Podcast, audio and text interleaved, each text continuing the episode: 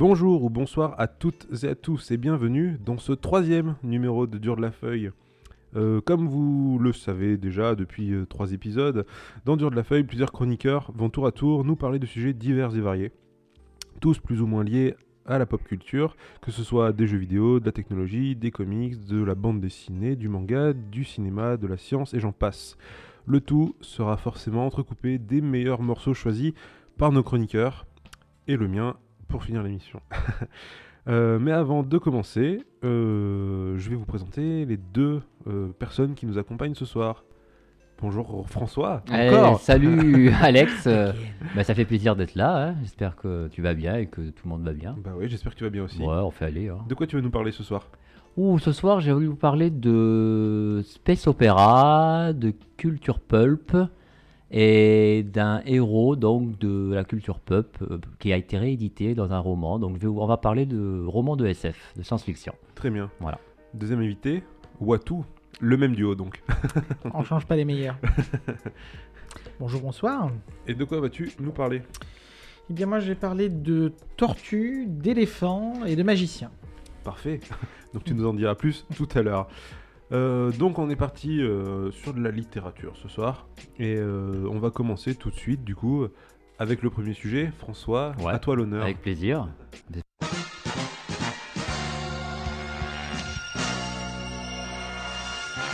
Et ben voilà, et ben euh, j'avais envie de vous parler d'une d'une édition qui vient de sortir, inédit en France, Les Cap- Capitaines Futurs par Edmond Hamilton, un grand auteur de science-fiction des années 40-50.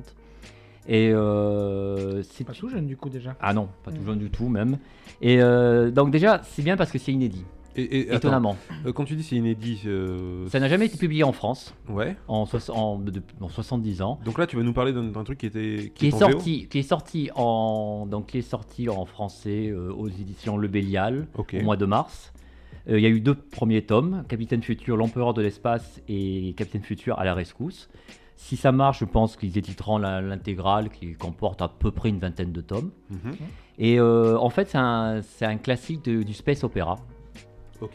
Euh, Je- je- Une petite question tout de suite. euh, par rapport, d'un point de vue chronologique, peut-être, ça se place où par rapport à des, des pierres facilement identifiables pour le commun des mortels C'est-à-dire Star Trek, etc. Oh là, Avant, c'est- après. ah, bien avant. Ah, mais- Edmond, alors, euh, Captain Future a été édité en 1940 Ah oui. et on peut dire que Edmond Hamilton est euh, le père, Le pionnier, ouais. oh, carrément le père Ah ouais. du space opéra. Ah, oui, carrément. Euh, il a posé les bases de tout ce que va être le space opéra plus tard. Et d'ailleurs, euh, on retrouve dans ses œuvres, que ce soit Capitaine Futur ou Le Loup des Étoiles ou Les Rois des Étoiles, euh, la- toutes les bases du space opéra, euh, les grands empires galactiques. euh, les héros, euh, les héros à travers qui ont leur propre vaisseau, euh, euh, les robots, les extraterrestres, euh, la technologie, euh, en fait toutes les bases qu'on va retrouver plus tard. Et euh, c'est- plutôt sympa de retrouver, d'avoir aujourd'hui euh, cette édition d'un auteur inédit et pourtant assez important. Euh, en plus, le Capitaine Futur, euh, tout le monde le connaît un peu vraiment déjà, parce que si je vous dis que il s'appelle Curtis Newton, que c'est un sort de policier de l'espace rouquin, qui, que son ami euh, s'appelle Greg et c'est un robot, que il y a un autre ami qui s'appelle Otto, qui est un androïde métamorphe Mhm. que sa copine s'appelle Jo- Joanne, qui, vit- qui dans son vaisseau s'appelle le Comète, et qu'enfin il a euh, un, un professeur Simon, Simon White, qui, qui est un cerveau qui vit dans un bocal. Je pense que vous avez tous découvert qui c'était en fait.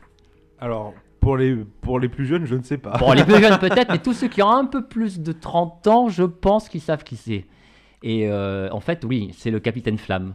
Capitaine Futur et le Capitaine Flamme. En fait, en Capitaine Flamme, c'est l'adaptation animée des années 70, de 78-79, inspirée tout simplement des écrits de Edmond Hamilton, qui s'appelle en anglais le Captain Fu- euh, Futur, Futur en anglais, voilà. Et en fait, c'est ça. En fait, euh, c'est le Capitaine Flamme. Et euh, c'est paru dans, les, dans des pulp magazines, en fait, euh, en 1940. Qu'est-ce que tu appelles les pulp magazines? Ah bah voilà, ça c'est intéressant. Les pulp magazines, ce sont, euh, c'était des, des magazines euh, extrêmement populaires au début de la première moitié du XXe siècle, euh, qui, qui avaient, avaient à peu près le format d'un comics book, euh, qui comportait entre 150 200 pages, sur un papier extrêmement de mauvaise qualité, d'où leur nom de pulp. Parce que le papier était tellement mauvais qu'on retrouvait parfois des morceaux d'écorce de bois dans le papier. On va Ok. dire la Pulpe de bois. La pulpe, pulpe de bois. la pulpe, voilà. C'est pour dire laquelle. euh, Et euh, c'était, euh, c'était, euh, c'était vraiment un, un loisir très populaire qui coûtait 10 cents. C'était un, voilà, donc un magazine où dedans il y avait énormément de nouvelles, de, de- de- de petits romans, des novellas comme aujourd'hui, et des, des nouvelles. Et euh, qui était un peu l'ancêtre des comic books, parce qu'avant même que les comics existaient, c'était un, des- un loisir euh, facile d'accès, populaire. Fait penser au Penny Dreadful aussi. Et, c'était même euh, qui était encore plus Mm. ancien. Voilà, Mm, c'est, mm. tout est lié. hein. Les. Penny des fous étaient ces sortes de à magazines fait. de. Magazine de Donc du coup, Penny Dreadful, c'était euh, le même genre de... C'est le même Un peu principe. pas le même principe, encore un mais en petit plus peu en vieux, avant, ouais. à peu près fin 19e. Et du coup, quel est le rapport avec la série? Ben, comme c'est juste Non, non, petite C'est parenthèse, une du petite coup, parenthèse, euh, parce que du coup, oui, je me pose la a pas de question. problème. C'est que du coup, comme il le dit dans la série, ça mettait en scène des animaux, ou enfin des méchants fanta- fantastiques classiques victoriens. D'accord. Donc Frankenstein, vampire, etc. Ok, très bien.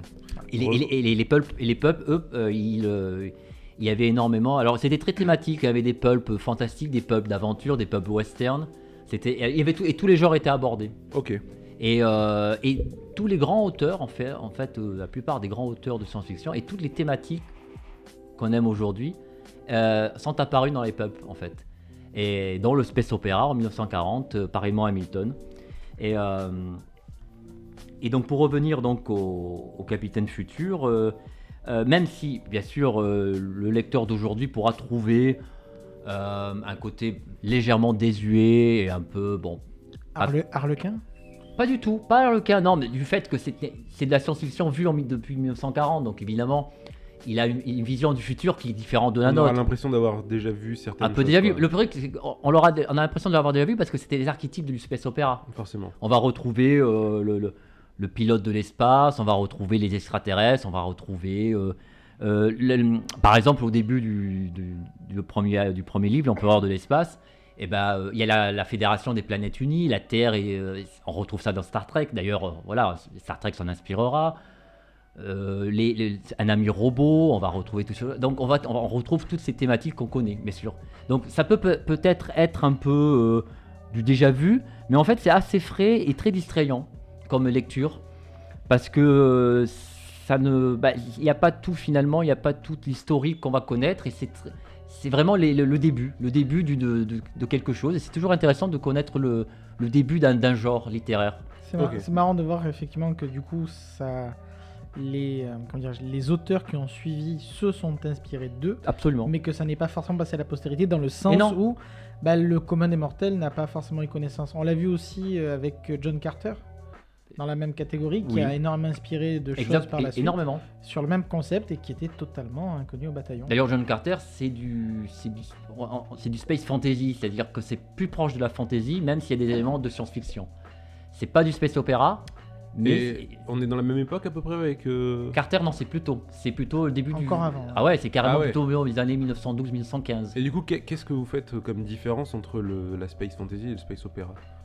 Euh, Alors déjà, j'aimerais qu'à un moment tu nous définisses ce que c'est le, que le space opéra. ah, parce le que space opéra. c'est vrai. Plus d'une personne s'est cassé les dents sur la définition exacte. Alors, définir un genre, c'est toujours compliqué. globalement, Oui, Parce que, bon, euh, globalement, déjà, c'est un terme au départ qui est péjoratif, le space opéra. Ok. Euh, c'est comme ça vient de ça vient un peu du so- comme le soap opéra c'était péjoratif le space opéra c'est pour décrire euh, des histoires un peu euh, un peu simplistes parce qu'à l'époque la, science, la, la fiction on n'appelle même pas la science-fiction à l'époque c'est la scientifiction l'anticipation c'est pris très au sérieux Euh, les histoires de, dans les années 30-40, elles sont, euh, il y a des descriptions. euh, on prend vraiment au sérieux la science-fiction. Le space opéra, c'est le côté aventure de la science-fiction. Mhm. On s'en fout un peu comment le vaisseau fonctionne. Mhm. Euh, L'essentiel, c'est l'aventure.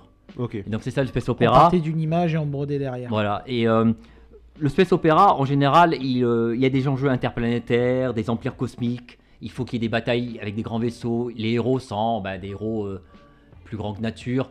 En fait, c'est une sorte, c'est un genre très américain.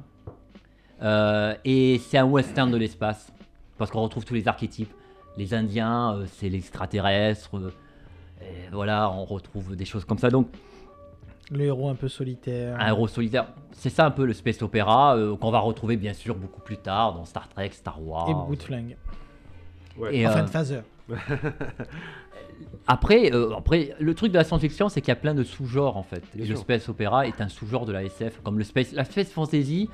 Ben, c'est de la fantasy de l'espace. John Carter, c'est un bon exemple. Euh, il y en a, sur- il y en a eu d'autres. Euh, l'élément fantasy dans John Carter. Voilà, il y a, euh, il, a- il se bat avec des épées plus qu'avec des, des- avec des flingues. Euh, malgré tout, il est sur une autre planète. Il va sur Mars. Ok. Oui. Voilà, voilà Après, le genre. comme tout genre, Il y a eu souvent des mélanges. Il y a eu souvent Voilà. des mélanges aussi. C'est pas des cases délimitées, Mm. nettes, carrées. C'est toujours un peu fluctuant. Mais effectivement, il y a vraiment cette, euh, cette notion de grandiloquence, de d'œuvre euh, plus grosse, plus grande que l'auteur lui-même, d'essayer de, de partir loin, vite et fort. Voilà. Ah, En tout cas, Hamilton, lui, a, a posé vraiment les bases. Et euh, il est très populaire aux États-Unis. hein. Il, est, il est plutôt inconnu chez nous, malheureusement, malgré le fait qu'il ait écrit une centaine de romans. Ah, quand même. Ah ouais, de nouvelles et de romans. Et, donc, euh, dans les deux tomes que tu nous as parlé Oui. juste au début, il y a combien de. C'est une, un tome, enfin, une nouvelle à chaque fois ou... Alors, c'est un, une histoire à chaque fois. Il n'y a Ouais. pas de nouvelles. C'est des aventures. Sans compor- chaque livre comporte une histoire. C'est un petit roman d'une d'une 200, 200 pages environ. Ouais. Et euh, il comportera à peu près. le- L'essentiel comporte à peu près une vingtaine de tomes. Ah, ok, quand même. Voilà. Oui. S'ils sont tous publiés, aux États-Unis, ils ont tous, voilà, il y a une vingtaine de tomes. Et euh, il avait publié d'autres, d'autres histoires de, de space opéra, mais chez nous, il est moins connu. D'accord. Il est moins connu. euh, mais par contre, c'est un des pairs avec d'autres, d'autres auteurs de, de space opéra très connus aussi, comme Jack Williamson avec sa Légion de l'espace, ou Doc Smith avec la Patrouille Galactique, qui sont eux aussi d'autres, qui sont des histoires qui sont parues à peu près dans les années 40, qui eux aussi ont posé les bases du space opéra. Et dont tout le monde s'est inspiré. Roddenberry avec Star Trek, Lucas. Et d'ailleurs, on retrouve, euh, si on lit Captain Future ou Jack Williamson, on retrouve vraiment euh, des choses qu'on voit après dans les films de, de space opéra qu'on verra plus tard. Donc, ça, c'est vraiment la base en fait. C'est la base, c'est le début. Ouais. On retrouve des éléments, euh, le vaisseau, euh, euh, le vaisseau qui a un nom vraiment et qui est particulier, les amis robots, les extraterrestres. Il y a des séquences, on a l'impression d'être dans la cantina de Mos Eisley. Il rentre dans, une, dans un bar galactique, il y a des extraterrestres, c'est la cantina. On retrouve vraiment des éléments. euh, La cantina de Star Wars. hein, pour la cantina, oui, la cantina de Mos Eisley, c'est dans Star Il y Wars. en a mais- d'autres mais, mais je pense que. Pour ceux qui n'auraient pas. Mais je pense que ils ont compris. Donc c'est ça qui est intéressant. Et avec cette parution aux, aux éditions Le Béal, qui est une, très, une maison d'édition très sympa, qui publie pas mal de SF, de fantasy, et qui réédite surtout beaucoup d'auteurs des années 50, 40, 50, 60. Ouais. Paul Anderson, euh, Je connaissais pas du tout cette maison d'édition. bah, Le Effectivement, je découvre avec. Voilà, euh, et c'est une. euh, franchement, c'est. c'est une très bonne maison. Il publie aussi Bifrost. C'est un, c'est une magazine qui comporte des nouvelles, tout ça, et euh, sur la SF, la fantasy, le ouais, bien fantastique. sûr. ouais. Ils ont fait un numéro spécial euh, sur, la... sur les bandes dessinées de science-fiction. euh, Voilà, ils font des numéros spéciaux régulièrement, très Ouais. sympa. Euh, ils, voilà, ils republient beaucoup, euh, beaucoup de la culture pulp en fait. D'ailleurs, leur Mhm. collection c'est pulp tout simplement parce que pour aller plus vite. Et ils, re- ils font redécouvrir toute une culture pulp. Et c'est intéressant parce que justement là, on se rend compte que la culture pulp, qui se passe avant la culture geek, il y a non seulement des, des références, des parallèles, mais en fait euh, toute la base elle vient de la culture pulp. Toute la culture geek que nous connaissons, elle vient de la culture. Voilà, c'est, euh, euh, on retrouve C'est une des influences majeures. c'est une grande influence de la culture geek, c'est la culture pulp. Parce que déjà, euh, tous les grands auteurs de SF ont débuté dans des pulps. Ouais. Que ce soit Lovecraft, Robert Howard, le créateur de Conan, Poul Anderson, Edgar Rice Burroughs, le créateur de Tarzan de John Carter, ça a commencé dans les pulps. Euh, Ray Bradbury, Isaac Asimov, etc. etc. euh, Frank Herbert, Ouais, ils ont tous commencé. Arthur euh, C. Clarke ont tous commencé à écrire dans les pulps. Ils ont tous été publiés dans des pulps avant d'être réédités en roman, en paperback, tout ça plus tard et être, et être célèbres. Ils ont tous débuté dans les pulp magazines. C'est un peu l'équivalent d'être publié dans un magazine de prépublication. De prépublication. en Ouais, France. je vois. Voilà. Ou Shonen Jump pour les fans Oui, de. pour les. Pour les fans de manga. Et, euh, et comme c'était extrêmement populaire euh, jusque dans les années 50, les pulps, ça a été vraiment une, une influence importante. Et, euh, et, en, plus, dans les pulps, les pulps ont développé à peu près euh, tous les archétypes des héros qu'on va retrouver dans les comics, mais aussi dans la SF, dans les romans et bien sûr plus tard dans les films.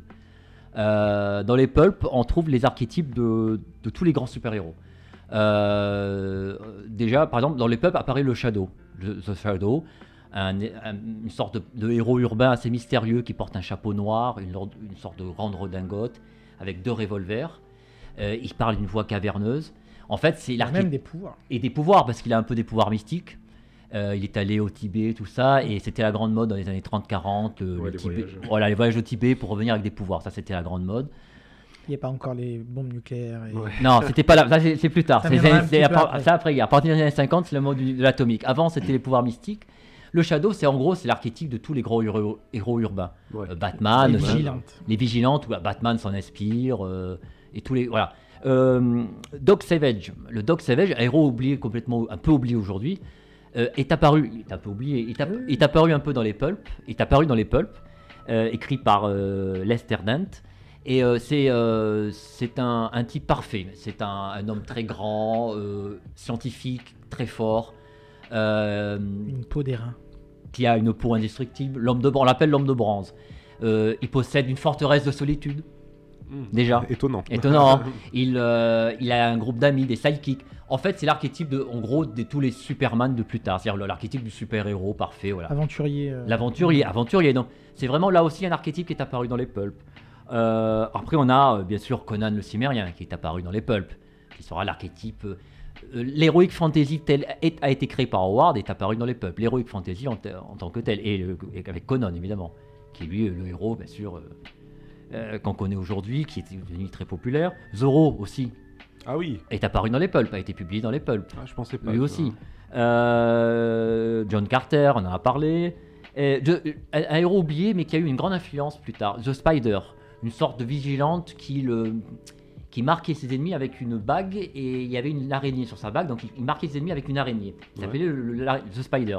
Stan Lee en était très fan.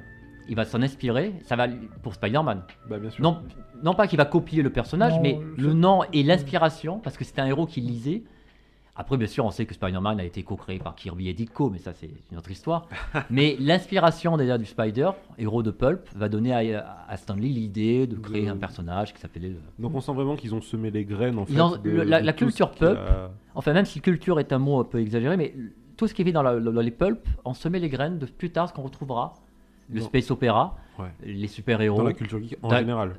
culture en général. Et la boucle est bouclée puisque bien des années plus tard, les personnages ont été réintroduits par des, des sociétés de comics comme Dyna- Dynamite qui a publié du Spider, du Shadow, etc. Qui ont réédité tous ces personnages qui ont essayer de les remettre au goût, au du, goût jour.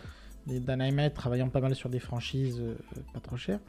Euh, qui euh, d'ailleurs c'était pas très mauvais, c'était c'était pas mauvais, mais bon c'était juste pour la, pour la petite anecdote Voilà, que, effectivement. Et euh, du coup, comment t'expliques que ce genre littéraire a perdu de la vitesse et a même disparu Et oui, il y a eu, il y a, il y eu trois, quatre éléments qui ont fait que, le pulp a disparu un peu, et enfin en tout cas euh, euh, a été remplacé. a été remplacé. Déjà, euh, l'avènement des comics books, euh, dès 1935 avec le premier comics édité par DC, euh, et surtout à partir de 38 avec l'apparition de Superman. en 30 La popularité des comics books euh, va supplanter les, les pulps. Euh, Le public n'est pas le même aussi, Alors le public n'était pas le même, c'est vrai. puisque le, le- le- le comic book va exploser grâce au public jeune pendant Ou une les enfants, période ouais, ouais. avec Mais- la guerre, etc. Ouais, Alors que le peuple s'adressait plutôt à des adultes, à des adultes. l'équivalent des romans de gare, tout ça. C'est vrai, Mm. mais la popularité du comics est telle qui va déjà supplanter. Mais c'est pas un, c'est pas un des seuls éléments. Mais c'est vrai que les comics, ça va supplanter les, les pulps. Il va y avoir euh, la guerre au milieu, la Seconde Guerre mondiale, qui va, euh, le public va un peu euh, se rendre, bon, il- va être conf- confronté à une certaine réalité. Ouais, les pulps, c'était pour se détendre, mais ce qu'il y avait dans les pulps, c'était souvent des histoires Ça reste sombre. c'était des histoires. Voilà, c'était c'était des histoires. Faut avouer que la majorité des pubs n'étaient pas d'une grande qualité littéraire. voilà. Oui. Donc c'était des choses pour se distraire. Euh, il va et après à partir des années 50, il va y avoir euh, d'autres euh, formes de loisirs comme la télévision, le cinéma qui vont exploser et qui vont rendre le pulp totalement caduque, qui va disparaître. Un autre truc qui a fait que la culture pulp n'a pas vraiment existé, il n'a pas survécu, c'est qu'en fait, il n'y a jamais eu de, de- de fédération de, de fandom, comme on dit, de, royaume de fans. Mhm. La culture geek a pu exploser à partir des. Alors, elle a débuté dans les années 60, 70 avec les conventions aux États-Unis, années 77 avec Star Wars qui a fait l'explosion, les années 80, 90, et aujourd'hui on connaît parce qu'il y a les moyens de communication. Bon, bref. La culture pop n'a jamais eu ça. Elle n'a jamais pu euh, se fédérer, il n'y a jamais eu de moyens de communication, il y avait eu de- les fans de se rencontrer, Ouais. et même si ça existait, il y avait des courriers de lecteurs, mais il n'y a jamais eu vraiment quelque chose qui pouvait fédérer cette culture pop autour de quelque chose. Comme euh, on a eu les conventions, on a eu les films, tout ça. Ça, ça fait des éléments qui ont fait que la culture pub a disparu. Ouais, forcément. C'était pas la même époque. C'était pas la même époque. beaucoup de lecteurs, mais. Voilà. Et comme c'était quelque euh, chose de très, euh, c'était un peu mal vu. C'était vu comme de la sous-culture. C'était de la sous-culture, c'était mal vu. Mais, enfin, vu vu qu'il faut attendre euh, presque la fin des années 90 pour que la culture geek soit reconnue, presque. Ouais. La culture pub, c'était vraiment de la, du, comme chez nous, du roman de gare. C'était totalement de la sous-culture. euh, Quand je disais Harlequin, c'est parce que ça peut Ouais. être vu comme ça. en et encore, de- c'était peut-être encore plus mal vu que, que, que des, choses- que des romans comme ça. C'était vraiment quelque chose de très populaire.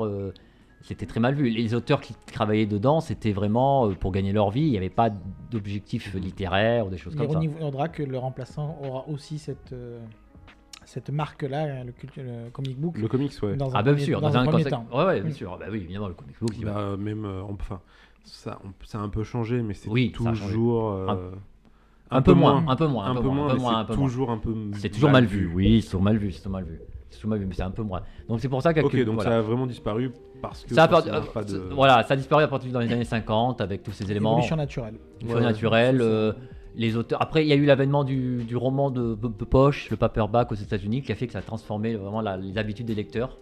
Ouais. Et euh, même si d'autres le revues littéraires ont continué des années 60, tout ça, mais c'est une autre histoire déjà. Le pub a disparu comme ça. Ok. Voilà. Ah, c'est assez fou quand même comme histoire. euh. Voilà.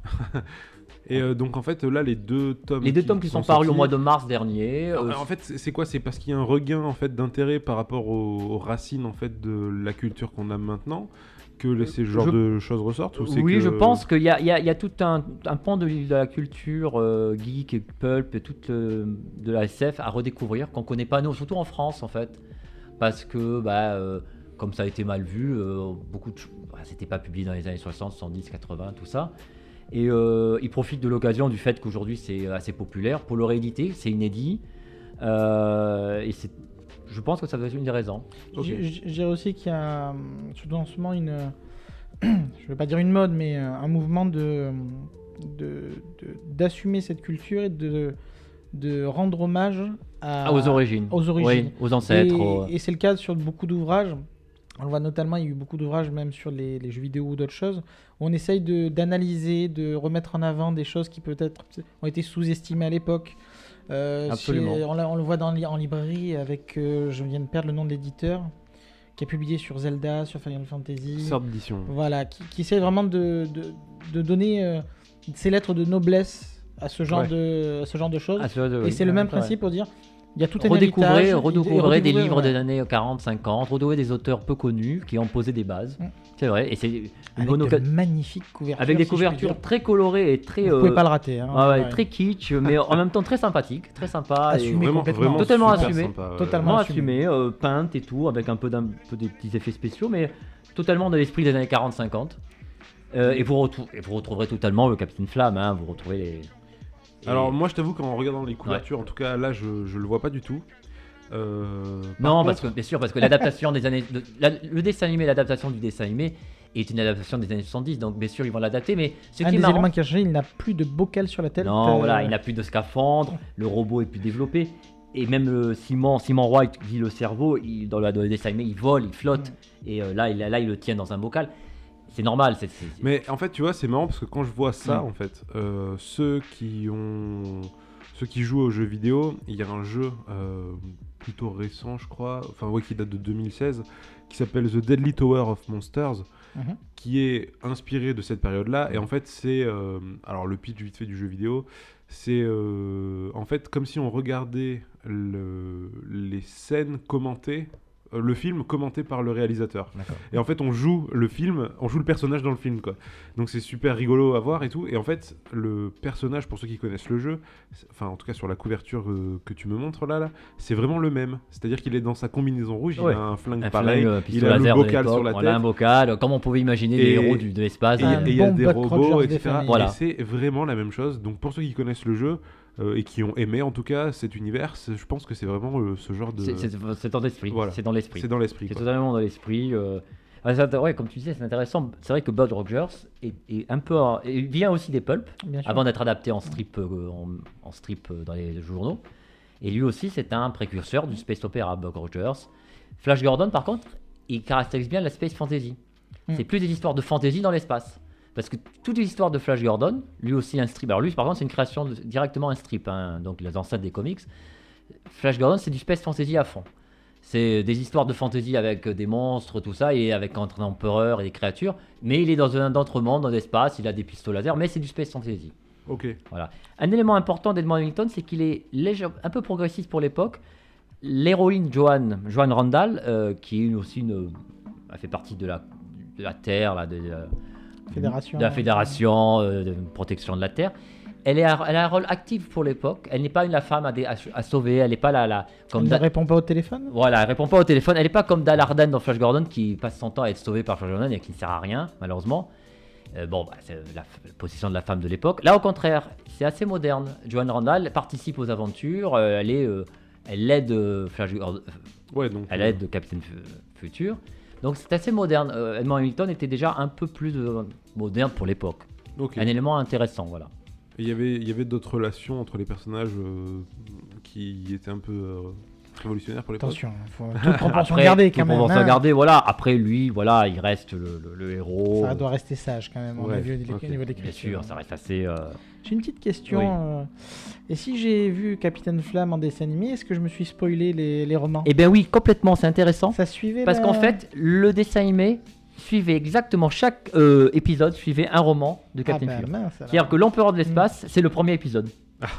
il y a l'empereur de l'espace qui veut, qui veut. Alors, euh, si tu te rappelles le premier épisode, euh, il, il balance, je crois, une sorte de maladie qui, qui mute, qui fait muter les, les personnages, qui deviennent des sortes de monstres mutants.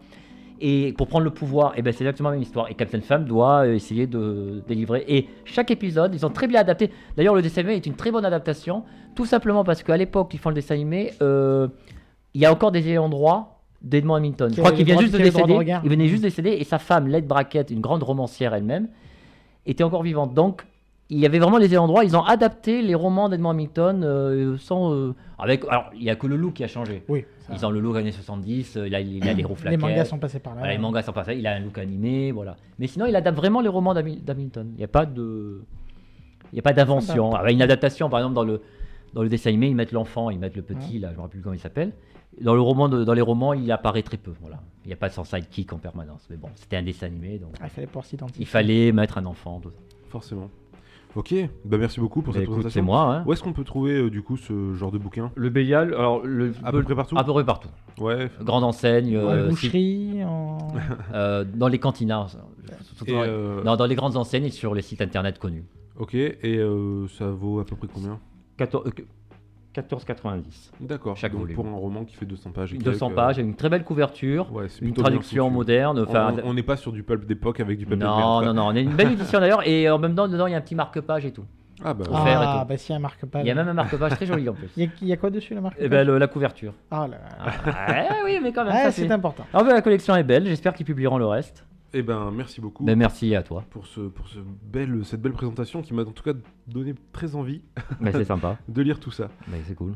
Euh, tu as choisi un morceau de musique. Ben, j'ai- quelque chose qui est adapté à- au space opéra, le, le thème principal d'une très belle série des années 70, de 78, Battlestar Galactica, qui va qui est une super musique qui va rappeler des souvenirs. L'original? L'original, pas le pas le remake reboot euh, qui paraît très bien mais que j'ai pas vu.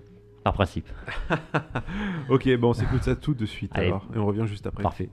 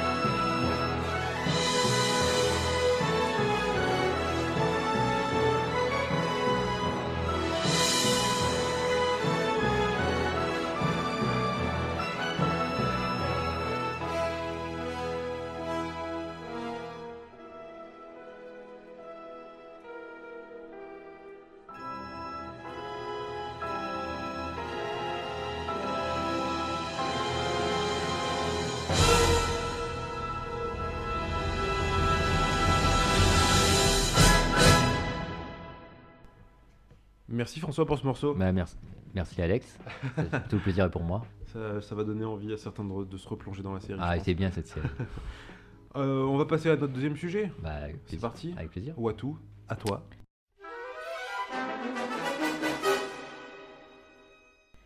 Oui.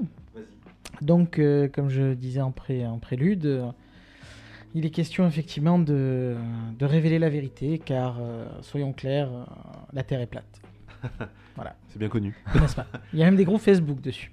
Shaquille platistes. O'Neal euh, Shaquille O'Neal l'a dit il y a pas longtemps. Donc, euh, effectivement, je vais vous parler du Disque Monde, qui est une série de romans, euh, principalement de romans, même s'il y a eu des nouvelles et d'autres formats, romans graphiques, etc., mais qui est effectivement une série de romans d'heroic fantasy comique. Détail important. Comique euh, drôle. Drôle. Comique très drôle. Ah ok. Ouais, voilà. Parodique, non Mais Pas parodique, alors- forcément. Pas, pas parodique dans le sens où on se moque pas de l'heroic fantasy, Oui. mais on se moque avec, Avec. l'heroic fantasy. Ouais, C'est-à-dire qu'on se sert l'heroic fantasy pour dénoncer euh, ou pour euh, avoir des choses à raconter euh, globalement. Euh, qui est de l'auteur Terry Pratchett, qui nous a quitté malheureusement d'ailleurs il y a pas très longtemps. Récemment, hein. ouais. il y a- Ben, tout juste euh, deux ans. là, Voilà, il y a pas longtemps, Le 12 mars 2015. Ah oui. Euh, eh oui, oui, hein, qui nous a laissé euh, un petit peu Orphelin. euh, orphelin. Euh. orphelin. Donc pour ceux qui ne le connaîtraient pas, euh, c'est sans exagérer dans- en termes de- d'influence euh, l'équivalent d'un Tolkien ou d'un... Oui, oui, je pèse mes mots. Ah oui, je, ah, oui, ça. oui, oui, je pèse mes mots. Ou d'un même J.K. Rowling aujourd'hui d'ailleurs, hein, qui, qui, qui restera forcément plus tard dans les, dans les annales. Même si certains ne les ont pas lus. Euh, J'assume. regarde sur le côté. J'a- j'a- J'assume, euh, j'assume. voilà, J'ai pas vu les euh, films. Je vous sortirai pas des chiffres de vente ou d'influence, etc. Mais oui, oui. Non, mais il est connu, Pratchett. c'est- Ouais, ouais, il est- Alors, dame. connu, toujours pareil, dans le milieu, hein, comme, comme Bah, toujours pareil. Alors, Mm. euh, moi je connaissais très peu avant qu'on en parle. Euh, C'est vu un classique un peu. Je ça. connaissais de nom. Encore aujourd'hui, c'est voilà, Non, c'est ouais. c'est- c'est souvent la réponse que j'ai pour. euh, Mm. C'est vaguement un nom. On connaît un nom, oui. plus, le plus la notion de discommande que de l'auteur d'ailleurs, puisque euh, à noter que c'est un- c'est transmédia, c'est-à-dire que le discommande a- s'est répandu dans un tas de médias Il n'y a pas eu un différents. jeu de rôle aussi? J'allais y venir, Voilà, donc voilà. effectivement, jeu Ah, de rôle, jeu de plateau, C'est jeu ça. vidéo, euh, jeu point and click à l'époque d'ailleurs, qui Donc est un très bon souvenir. Son univers est devenu quand même assez euh, connu, Il s'est populaire. infiltré Voilà. dans la- Dans dans la l'inconscient collectif et dans la culture effectivement, et, c'est un, un élément angulaire de, de, de cette culture-là. Euh, il y a eu des pièces, il y a eu des films, il y a eu des ouais, quand séries. même, euh, il est donc, important. voilà, c'est vraiment c'est c'est quelque chose qui a, qui, qui a beaucoup marqué quoi. Pour la donc lui- lui-même était anglais hein, donc pour petite info quand même hein, puisque c'est pour ça que je citais les deux autres aussi d'ailleurs. Et au niveau Euh, des dates, euh, du coup, il est décédé, tu nous l'as dit, Tout à fait. il y a deux ans. Et mais du coup, il a écrit de quand à quand? Il a écrit depuis ses 16 ans. Il Ah, avait, donc, oui, très donc, tôt, euh, donc. très très tôt. Euh, bon, il a été publié dans des magazines au début. Il a voulu être journaliste. Bon, ça c'est euh, des histoires un petit peu classiques. hein, Je vais pas revenir sur son, tout son parcours. S'il y a des choses à retenir, c'est que il a été fait chevalier hein, quand même par la reine euh, des arts et des lettres et autres euh, contributions à la, à la culture. Euh, D'ailleurs, pour la petite anecdote, suite à ça, il a décidé qu'un bon chevalier devait avoir son épée, donc il s'est forgé sa propre épée. La classe quand même. Avec l'aide de- de- d'amis, il, Ouais, a- c'est la classe. il, il a des- Ah, il mais se il trimbalait toujours avec. Il donc, a raison. voilà, quelqu'un qui était bourré d'humour, très intelligent, fan d'astronomie, de science. euh, il a eu une fille d'ailleurs qui a, qui, a, qui, a, qui a été aussi hésité à reprendre le flambeau d'ailleurs. Qui, le- son père lui avait l'avait adoubé hein, pour information pour reprendre Pour le faire la flambeau, suite, ouais. pour continuer. Mais Mais finalement, elle a préféré ne, ne pas revenir sur ce qui a été fait. Elle fera sans doute plutôt des choses de son côté. Et pour évacuer donc les sujets un peu sensibles, donc il avait Alzheimer précoce et il militait pour euh, le départ euh, des personnes qui voulaient euh, partir, si je puis dire, si elles le souhaitaient, quand ça devenait intolérable. Il n'en a pas eu besoin d'ailleurs, soit en passant, puisqu'il est parti calmement avant d'en avoir besoin du suicide assisté. Je ne pas l'écrire, mais qui est pas là-dessus, c'est pas le sujet, mais c'est quand même quelque chose qui a, qui a fait partie de sa vie. Ouais, ouais. et, qui a joué sur euh, Sur son œuvre sur, alors Sur- sur, l'intégrité de son œuvre non, mais euh, sur la fin en tout cas il a, il était clair pour lui que il fallait tant qu'il avait les moyens d'écrire euh, tant que sa tête suivait voilà il Il, continue il. C'est ça. Voilà donc il a aussi écrit de la un petit peu de SF il a écrit différentes nouvelles pareil, vous- je ne rentrerai pas dans les détails, il est, c'est un auteur assez prolifique. Pour vous donner une idée, d'ailleurs, le, le Disque Monde correspond à 41 romans. Rien que ça. Voilà. Principalement catégorisés sous la notion d'annales. Merci de ne pas faire de jeu de mots. Les annales du Disque Monde. ouais. plus quelques romans et quelques nouvelles. À noter qu'il a aussi écrit quelques romans catégorisés euh, jeunesse, qui se passent aussi dans le Disque Monde, euh, mais qui sont tout à fait lisibles, tout comme euh, justement pour donner l'exemple d'Harry Potter, euh, c'est pas c'est pas de la sous-lecture. Donc euh, une question va se poser qu'est-ce que le Disque Monde Mais j'avais justement, je pensais à ça justement. Qu'est-ce que c'est le eh disque bien, ça part de d'un délire, hein, comme souvent dans ces cas-là. Euh, comme vous le savez peut-être, euh, nos ancêtres lointains, Les Gaulois. Ah non. Et non. Ouais, même pas si loin que ça, comme je disais quand Ah. on voit les posts Facebook de nos jours, Plus pauvre. euh, pensaient effectivement que la Terre était plate et qu'elle était jugée sur quatre éléphants, eux-mêmes juchés sur une tortue géante, la grande Atwin, qui se baladerait dans l'espace euh, intersidéral. Pourquoi pas Tout va bien.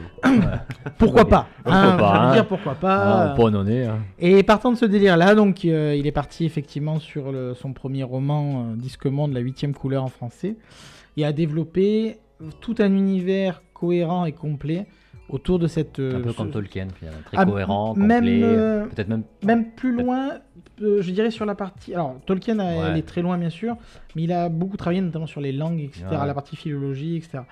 Lui, il a travaillé sur la cohérence de l'univers. C'est-à-dire que c'est un monde entier Qui avec. fonctionnait. qui fonctionnait, Oui. avec des règles Ouais, complètement à, à lui, mais des vraies règles qui fonctionnaient quand même. Il a d'ailleurs publié des romans qu'on appelle La science du disque monde. Ouais. sorte de guide, sorte de guide. Alors, c'est à la fois un guide, à la fois aussi une parodie, puisque il a écrit avec des vrais scientifiques pour pouvoir être le plus factuel possible, et il fait des comparatifs entre notre monde et le monde de le- du disque monde pour essayer de- d'expliquer quelle est la différence.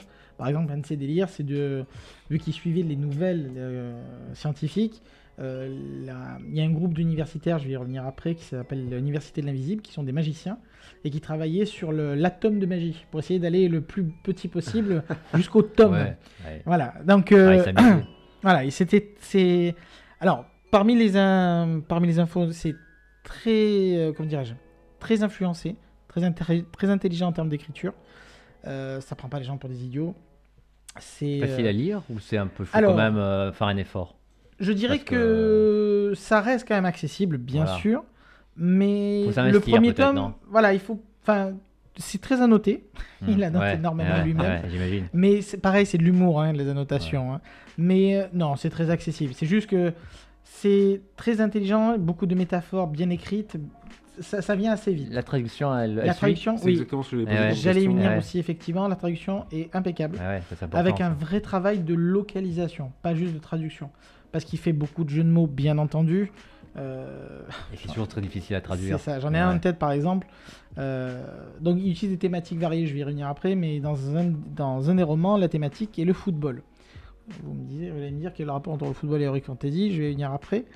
Euh, et un des personnages est un gobelin qui travaille pour l'Université de l'Invisible, que je vous disais tout à l'heure. Et son travail, c'est d'éteindre les bougies. Et en fait, on appelle ça un buteur. Voilà, Donc, donc au foot. donc au foot. Et ça servira plus tard après pour dire que c'est un excellent buteur, etc. C'est c'est juste une Ouais. petite anecdote pour donner un exemple. Euh, pour, euh, donc il a commencé le disque monde lui-même en 83 au niveau des publications. Il- donc comme je disais, il a commencé avec la huitième couleur et la, le huitième fils. Enfin, c'est un diptyque sur ces deux romans. Euh, une des choses intéressantes, c'est que on peut commencer le disque monde par le bout qu'on veut en fait. Parce ah que, oui, parce oui. que j'allais te dire, est-ce qu'il faut commencer effectivement par un tome en particulier. Et je dirais qu'effectivement, la huitième couleur n'est pas forcément plus On accessible. peut commencer par un autre tome. Alors, ce qu'il y a, c'est qu'il y a plusieurs trames, en fait. Même si... Ouais, il y a des portes d'entrée. Hmm. Voilà, il y a plusieurs portes d'entrée. Même si elles sont plus ou moins chronologiques globalement, ce qu'il y a, c'est qu'il y a différentes thématiques qui sont abordées. Euh, je vais en donner quelques-unes, même si ça va pas vous parler dans un premier temps. Il y a donc la notion des mages, donc l'université de l'invisible, ce que je disais. Il y a les sorcières, qui est encore un autre sujet. La mort, un autre sujet, etc. Et du coup, on peut commencer. C'est des séries de romans qui Mhm. traitent de ces sujets-là par le premier roman de cette thématique-là, qui sont plus ou moins accessibles du coup. Mais il y a euh, un héros, un héros récurrent ou en fait il y a Et du plusieurs coup, ou- voilà, il y a beaucoup de héros. en plein fait. de personnages Il y a en fait. plein de Il n'y a héros pas un personnage, Non. il y a plein. Le premier héros s'appelle Rincevent. en français. Euh, c'est un mage absolument abominable qui n'arrive à rien, euh, qui a d'ailleurs écrit euh, Wizard avec deux Z sur son chapeau, ce qui ne s'écrit pas comme ça, bien Ouais. sûr, hein, comme vous en doutez, et qui est le, le poltron ultime, je dirais. Sauf qu'il est systématiquement mis en condition de devoir s'enfuir et c'est sa spécialité, donc il s'enfuit en permanence devant des dangers qui deviennent de plus en plus importants. Important. Euh, donc ça commence avec les mages et l'unité invisible et tout ça. C'est un tout petit peu plus sérieux au début, c'est-à-dire que c'est un roman un peu plus classique, de voilà, un peu plus classique, même s'il y a de l'humour. Et ça va Et ça très dévie, vite, voilà, ça Après, va très il- vite se débrider. et il va commencer à avoir raconté un tas de Et choses. en fait, il part dans, dans un Et après, voilà, il part sur des- délires. un des, un des points intéressants, c'est que chaque livre aborde une thématique à la sauce Heroic Fantasy. C'est-à-dire qu'à chaque fois, on se demande, mais euh, comment on peut. bah, comme je disais, le football, euh, Ouais. le, ci- le cinéma, Ouais, euh, l'opéra. choses- tiré par les cheveux. Voilà. euh, Voilà, ça, part d'assez loin. Et donc, à chaque fois qu'on récupère un roman, on se dit, ouais, mais enfin, qu'est-ce qu'on va pouvoir raconter d'Heroic Fantasy? Sauf que c'est un vrai auteur d'Heroic Fantasy qui relie vraiment ces deux thématiques en donnant des, une visibilité du coup de qu'est-ce que feraient ces gens-là s'ils étaient confrontés à ça. On a l'exemple par exemple de, par exemple magnifique, de la technologie euh, des télégrammes. Si elle avait existé à cette époque-là, ils appellent ça les claques, euh, qui donc met à- au rebut la poste, l'équivalent de Oui. la poste. Mhm. Et euh, un des personnages va donc devoir s'occuper de la poste et essayer de la remettre en fonction face à- aux télégrammes qui sont si, euh, si utiles. Donc c'est toujours très intelligent, très bien mené. Je vais vous parler un petit peu des personnages principaux du coup pour vous faire un petit peu une idée. Donc euh, c'est un monde de magie bien sûr, donc il y a la, C'est un monde de fantasy classique totalement avec les orques, les Des gobelins, orques, des les- ogres, des les gobelins, guerriers, euh, des guerriers, sorciers, des barbares, des des, barbares, sorcières, tout, eux, tout puisque est le- mélangé. Voilà, voilà. il y a- donc un peu, on, on- les on est en terrain connu. Les elfes aussi. Les elfes. euh, À voilà. noter que les elfes est un sujet intéressant. euh, les elfes dans le Disque Monde ne sont pas des, gars- des gens très gentils. Ah. Et, et en fait, Étonnant. ils se rappro- Et ce qui est intéressant, c'est qu'ils se rapprochent de la littérature classique anglaise. Les elfes ne sont pas forcément des, des gens sympathiques, c'est des gens beaux. Bah, t'as dit qu'il était anglais de toute façon. Tout à fait. ouais. Et- Non, on aux racines un peu de et oui, de l'elfe, ce, ce côté qui est un euh, peu, voire même très narcissique, hmm. qui se sert des autres, beaux, mais. sont beaux, mais euh, très distants, qui et- craignent le fer aussi, comme les fées. Enfin bref. Hmm, D'accord. ouais. Il- Des thématiques vraiment très traditionnelles, associées, comme je disais, à des, des sujets euh, délirants. Mm. Donc il y a l'Université de l'invisible, donc qui est un des, un des, premiers, euh, un des premiers sujets, avec des mages qui ont pour fonctionnalité principale de ne pas se servir de leur magie, puisqu'un vrai mage ne se sert pas de sa magie, Super. ce qui montre que c'est un vrai mage. Et oui, parce que sinon... Je dois être un vrai mage. Ah. Et en fait- être, euh, Ah, en fait, ils sont payés pour essayer de ne pas s'en servir. Parce que si on s'en sert, forcément, c'est le bordel. Forcément. Donc voilà, donc ça part de ce principe-là. Euh, euh, donc c'est euh, c'est- c'est des univers assez classiques. On a tout ce qui tourne autour de la mort. Alors la mort est anthropomorphique. C'est une- C'est un personnage. C'est un personnage donc qui est masculin. Ah, ok. Souvent, c'est Voilà. féminin. C'est Ouais. une des Ah. phrases qui revient souvent d'ailleurs dans le, Ouais, dans le roman Eh oui, puisqu'il s'exprime la en mort. masculin alors Ouais. que c'est la mort. la mort, ouais. Qui est un des personnages les plus intéressants du disque monde. Parce qu'il est, euh, il s'intéresse aux vivants. Il essaie de comprendre comment ça marche, essayer de trouver une bonne phrase d'accroche quand il récupère une âme. Il comprend pas. Mais euh, ça marche pas toujours très bien, il essaie de détendre l'atmosphère. euh. donc c'est l'histoire d'un mage qui rentre dans un bar, ce genre de choses quand il récupère une âme. euh. Et c'est le plus humain des personnages. Puisqu'il est en quête d'humanité, il est en quête de reconnaissance. Et ça fait partie des romans les, les plus intéressants d'ailleurs qu'il y a- qu'il y a eu. Il a une fille d'ailleurs. Je vous ai pas les détails de pourquoi il a une fille, comment il l'a eu. Mais c'est pareil, c'est très très intéressant. Comme je dis, c'est parmi les, les meilleurs romans. Il y a les sorcières, qui est un autre sujet très abordé, qui est, euh, qui est donc l'antagoniste, entre guillemets, euh, culturel, et non pas euh, guerrier, des mages. C'est-à-dire que eux, ça correspond, bah, encore une fois, comme traditionnellement, en fait, c'était les guérisseuses des villages, c'était les, euh, les sages-femmes, etc. Et elles ont, pareil, du pouvoir, mais plus dans la retenue. C'est-à-dire que, ils appellent ça la tétologie. C'est ce côté, essayer de, de manger le cerveau de l'adversaire, euh, plus que d'utiliser de la magie à proprement parler, avec un couvent de trois femmes, euh, la mère, la fille et la, et la grand-mère, qui est un classique aussi dans, les- dans la littérature. Le guet, qui est donc le l'équivalent du- d'un commissariat de police dans l'univers du Disque Monde, dans la ville d'Ankh-Morpork, la ville euh, aux mille délices. Euh, vous êtes plus sûr de repartir les mains vides que ce que vous en êtes rentré dedans. Euh, qui correspond au pire, euh, aux infâmes gredins que vous pourriez rencontrer. Ça me plaît, moi. Ah, Je sais pas pourquoi. forcément. Et donc voilà, on suit pareil le guide, donc avec le commissaire Vimer, pareil, je vais pas entrer dans les détails, mais c'est toujours des thématiques très variées. Par exemple, euh, Quand, quand on Oui. parle, j'ai l'impression qu'il se sert quand même pas mal de la, bah, la réalité, entre guillemets, pour, pour critiquer. euh, Enfin, il se- totalement. Voilà, Ouais, il- ouais, Est-ce qu'il y a une critique, une notion de Une critique, critique, euh, critique sociale sociale, ouais. Très clairement. C'est-à-dire qu'il se sert de l'humour tout en ayant des choses à raconter. Alors, c'est. Il arbore, il, il aborde, pardon, excusez-moi, le- l'idiotie, les, les esprits étriqués. Ils ne se gênent pas pour le, le- le Il décréter. critique- il critique de en systématiquement. fait. Il, il veut vraiment montrer qu'il faut que les gens réfléchissent par eux-mêmes. C'est un des sujets récurrents. Euh, que qu'une chose n'est pas bonne ou mauvaise, ça dépend ce qu'on en Il y a fait. des thématiques qui se dégagent. Il y a de des thématiques livres. très clairement qui se dégagent. Le, le pouvoir qui implique des responsabilités aussi. Euh, par exemple, un des personnages très intéressants est le, le patricien de la ville principale, donc la grande capitale du disque monde qui est Ankh-Morpork, qui est le patricien, qui est un tyran autoproclamé bienveillant. Mais il y a des tyrans bienveillants. non Et en fait, c'est très inspiré de Machiavel, Ah. le prince. Ouais. Pareil, c'est extrêmement référencé. Il n'y a pas besoin d'avoir lu ce genre de choses, mais on fait vite le- le- les Voilà, rapprochements. Faire le lien, ouais. Et comme je disais, donc les thématiques sont ultra variées. Ça va du chemin de fer en passant par la poste, en passant par l'hôtel de la monnaie, le football, le cinéma, euh, les Et- légendes Et égyptiennes. à chaque fois, euh, à chaque fois, chaque thème. Et- c'est un bouquin en particulier où tout est répandu? Alors, les thèmes que je viens de citer, par exemple, c'est un bouquin, effectivement.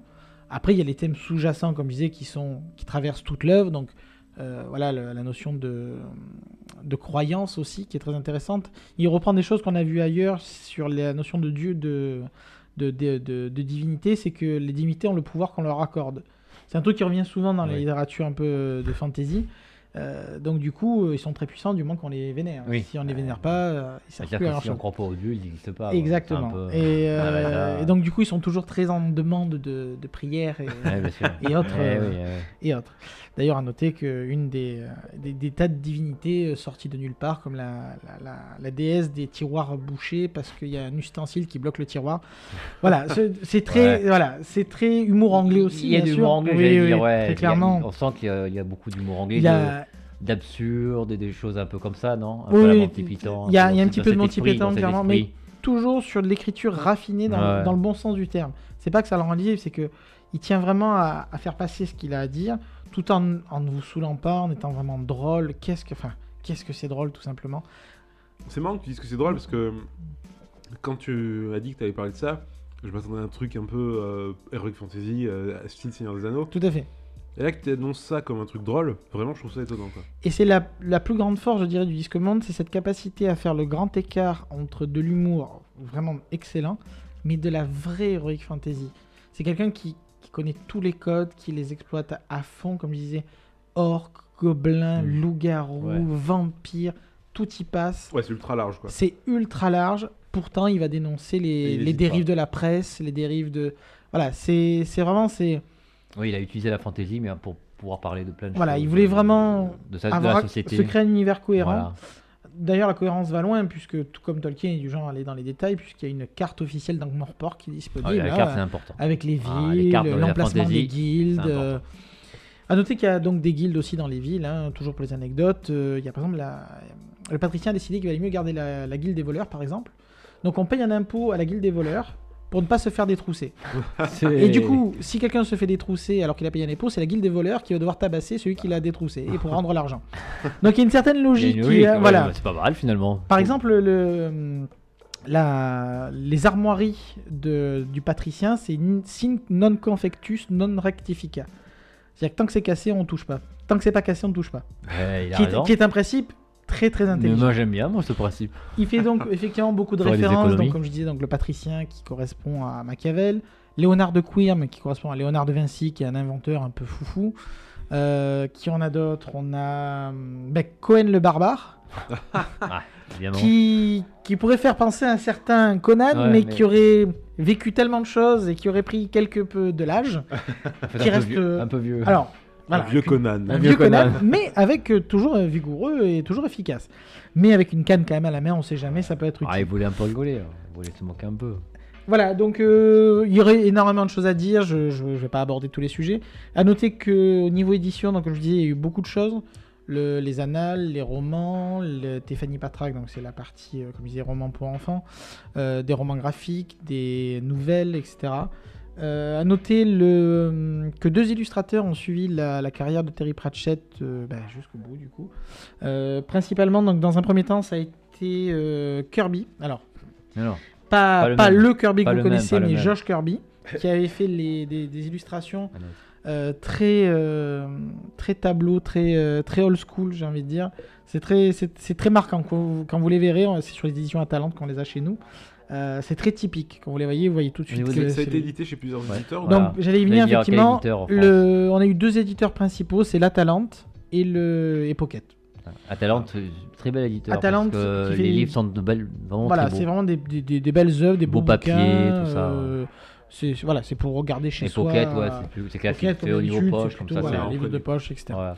Euh, et donc l'autre illustrateur qui a un style beaucoup plus contemporain, euh, qui est vraiment très très cool aussi d'ailleurs, c'est Paul Kidby, qui a, qui a travaillé beaucoup sur des illustrations Heroic Fantasy aussi, qui a un style très, un petit peu cartoon, un petit peu, un petit peu comics, qui, est, euh, qui rend très très bien, euh, très fidèle au, À l'univers. déjanté de- du disque monde. Euh, En fait, voilà. il, faut, il faut ouais. avoir un nom qui commence par un K et qui finit par un Y. Ouais, alors-. J'avoue qu'effectivement, ils se sont. Voilà, il fallait le faire quand même. C'est- hein. C'est c'est assez unique dans la fantasy, hein, le- finalement, cet auteur, parce qu'il n'y a pas tellement de, de fantasy humoristique. Alors, il y dans en a, fantasy. mais justement, c'est un des problèmes, c'est qu'on dérive tout de suite dans la parodie. Ouais, la parodie, ouais, ouais. Batte ouais. de front, Voilà, justement. ouais. Et c'est un truc Donjon de Nullbuck. Ouais, voilà, ou. euh, ouais, mais bien sûr. typiquement, ça montre vraiment que il y a, y un certain irrespect. Alors, Nullbug, ça passe encore parce que c'est quelqu'un qui connaît, c'est juste un petit délire comme ça, mais C'est un délire, oui, bien sûr. quand vous prenez toutes les, les, les, les parodies à deux francs du Seigneur des Anneaux, Il y en a pas au même de Conan le Barbare, ils avaient il y en a sorti une une parodie, liste, oui, bien euh, sûr. incommensurable. Et c'est c'est c'est pas Oui, on fait a en- vu ça pour faire voilà, le- pour c'est- délirer, mais pour se montrer un peu C'est même, c'est même pour se moquer de ce genre de littérature. Non, non, voilà. Là, là c'est quelqu'un qui. Il y a de l'humour, mais il n'y voilà, a pas de moquerie. C'est avant tout de l'heroic fantasy, sauf que si en plus vous pouvez vous pisser de rire, tant Voilà, qu'à faire. si en plus il y a un peu mieux. Je tiens quand même à préciser que c'est de l'humour, c'est de l'heroic fantasy, mais il y a des phrases, il y a des. Alors, oui, excusez-moi, je suis du coq à mais une des caractéristiques de Terry Pratchett, c'est qu'il ne sait pas écrire en chapitre. Il n'a jamais su, il n'a jamais arrivé. Donc c'est c'est comment Donc en fait, il découpe euh, euh, comme une scène de cinéma, on change de De plan, de scène, On passe sur quelqu'un d'autre, Ouais. on continue à raconter. Donc il y a des coupures, À chaque fois. mais alors ça peut être très long. hein. Ouais, on peut rester sur, Mm. rester sur d'autres personnes, mais du coup ça n'est pas chapitré. Ouais, Il n'y a pas de chapitre. Il n'y a pas de chapitre à proprement parler. À part, il y, a- il y a eu deux romans où il avait fait une exception. Une parce que son euh, c'était un livre pour enfants et son Éditeur. son éditeur l'a- l'avait menacé de, de poursuite si jamais il ne le faisait pas. Fais des chapitres. Voilà. On veut des Et l'autre, c'était chapitres. parce que ça s'y prêtait. Je ne te paierai jamais. Toujours pareil, je, je pourrais en raconter un milliard d'anecdotes, mais celle-là, je me suis pensé. Euh, à noter que la librairie de, de la- de l'Université de l'Invisible et, et, le libraire est un orang-outan, qui est un mage qui a été transformé lors d'un accident et qui a décidé de rester comme ça parce que finalement, pour le boulot, c'était quand même plus pratique. Il dit. Voilà. Et il ne fait que s'exprimer par Ook, O-O-K, dans tout le bouquin. et comme d'autres personnages, tout le monde le comprend. Ouais, bah ça va. Donc c'est un classique, Bah mais ouais. pareil, euh, excellent personnage s'il en est. Euh, Tous les libraires sont comme ça. Ouais. Je confirme. Oui, je voulais dire euh, notamment que c'est parce que c'est drôle, c'est parce que c'est le Rick Fantasy qu'il n'y a pas des messages vraiment profonds. Il y a des phrases qui m'ont littéralement marqué, des, des idées, des notions euh, sur la justice, sur la sur le, le- le- les défauts contemporains. Ah, il veut sur- faire passer des, des il, a- trucs, il y a, en fait. il y a des phrases, euh, je- je- pareil, je, on pourra en parler des, des heures, je vous en dirai juste une petite. À un moment donné, il y a la mort qui discute avec sa fille, parce que euh, il y a un problème avec le Père Noël, qui s'appelle le Père Porcher, dans le, disque monde, qui est menacé de disparaître.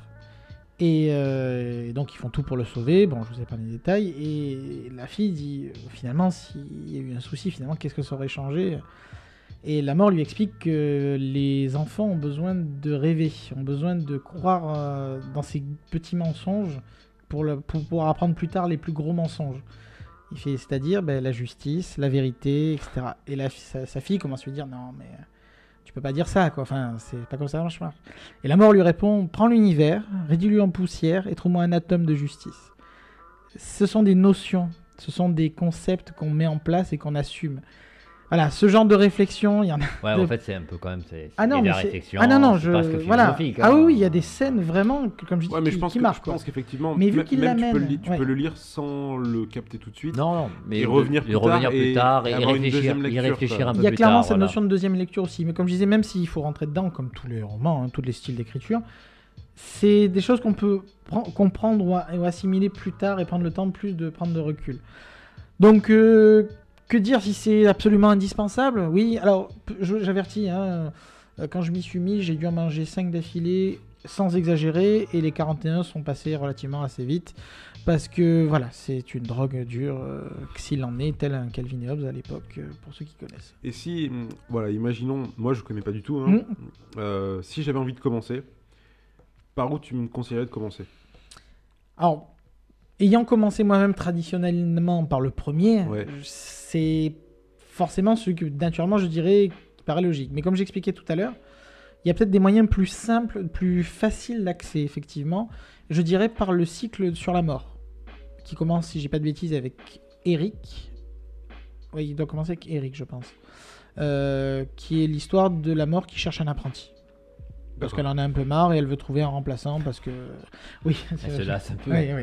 D'être- La mort a marre d'être morte. À noter qu'un des personnages euh, qui suit la mort, c'est que la mort représente toutes les morts, Ouais. sauf Oui. une qu'elle a gardée en tant que compagnon parce que ça, la, Ouais. ça lui permet de pas être toute Ouais. seule. C'est la mort au rat, qui est un petit rat squelettique qui la suit euh, en permanence. Voyez, ce genre de Ouais, bien sûr. voilà, on est tout à fait dans, le- dans ce genre-là. Je dirais que la mort est intéressant pour commencer, ou le guet, qui est euh, pareil très accessible en termes de de lecture au niveau des euh, au niveau des personnages et de encore une fois il y a pas besoin de bagage hein, d'Heroic Fantasy tout est expliqué Ouais. euh, on apprend Ouais, voilà que euh, pareil en termes de diversité, euh, c'est un sujet qui est abordé euh, en long, en large et en travers. Parce que forcément, des nains qui travaillent avec des, euh, avec des, euh, avec des trolls, qui travaillent avec des, Oui, mais ça, avec des gobelins, etc., c'est toujours compliqué et c'est un sujet qu'il aime bien aborder. bien abordé. Et est-ce qu'au du coup, vu que tu les as lus dans l'ordre, Mm. j'imagine qu'ils ont, Oui. ils sont dans l'ordre dans lequel les a écrits. euh, Tout à fait. voilà. Euh, est-ce que tu as senti qu'il y avait une évolution au niveau de l'écriture ou c'est très constant? Parce que si tu dis qu'il a commencé à 16 ans, j'imagine que vers la fin, il devait Son avoir style est... son style Alors, avait avoir changé quand même. un Son peu. style a évolué, Ouais. bien sûr, mais je dirais quand même que dès le. Peut-être dès, dès le cinquième, sixième roman, pas plus, il est déjà à, à- à maturité. Ah ouais. Ça évoluera, mais les grandes lignes sont là. Il est très clair dans ce qu'il fait et il restera dans cette ligne-là. Donc, certes, comme tout auteur, comme tout dessinateur, comme tout, on évolue avec le temps, mais son style est resté très il était en fidèle. pleine possession de Ouais, il ses était moyens en pleine- assez très- rapidement. très rapidement. Très rapidement. Il est resté fidèle à ses convictions et cette manière de, de faire. À une- j'avais oublié un personnage qui est récurrent, juste pour dire parmi les grandes intrigues. Sur la fin, il a beaucoup travaillé sur Lip von, euh, von Lipwig, alors pour la prononciation, bonjour, qui est un petit escroc à la petite semaine que le patricien récupère au moment de, son, de, son, de sa condamnation à mort et qui lui propose de bah, soit, se- soit mourir, soit récupérer donc la poste, comme j'expliquais. Et il va lui refourguer tous les trucs qui ne marchent pas. Donc la poste, la banque centrale, etc. etc. le train.